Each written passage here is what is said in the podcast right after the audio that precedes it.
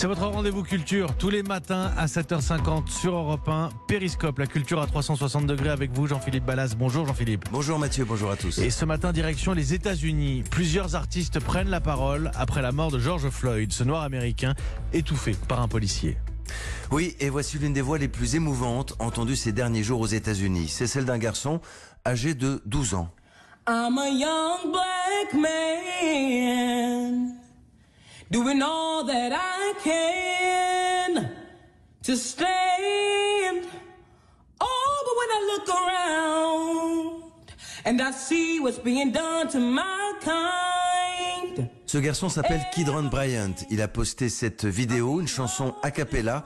Elle dit simplement Je suis un jeune noir qui fait ce qu'il peut pour rester debout. My people don't want no trouble. We've had enough struggle. I just wanna live. God protect me. Cette vidéo a été vue, partagée des millions de fois, citée notamment par un ancien président, Barack Obama, et reprise lors des manifestations à travers le pays. On les compte par millions également, les signatures pour cette pétition soutenue par Beyoncé. La star a posté un message sur son compte Instagram. Elle réclame justice pour George Floyd. Nous avons tous assisté à son meurtre en plein jour. Nous sommes brisés et dégoûtés.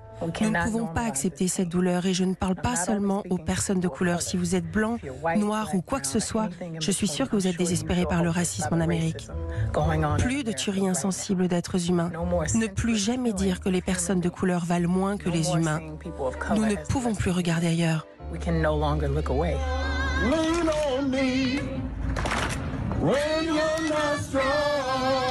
Et parmi les chansons qui résonnent ces dernières heures aux États-Unis, il y a aussi le Lean on Me de Bill Withers, comme un appel au calme et à la solidarité.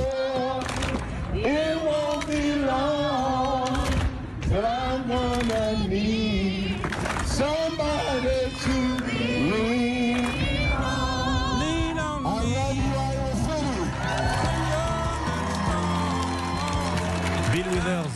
Bill Withers dans Periscope ce matin. Lean on Me et ses extraits aux États-Unis. Jean-Philippe Ballas, la culture à 360 degrés tous les matins.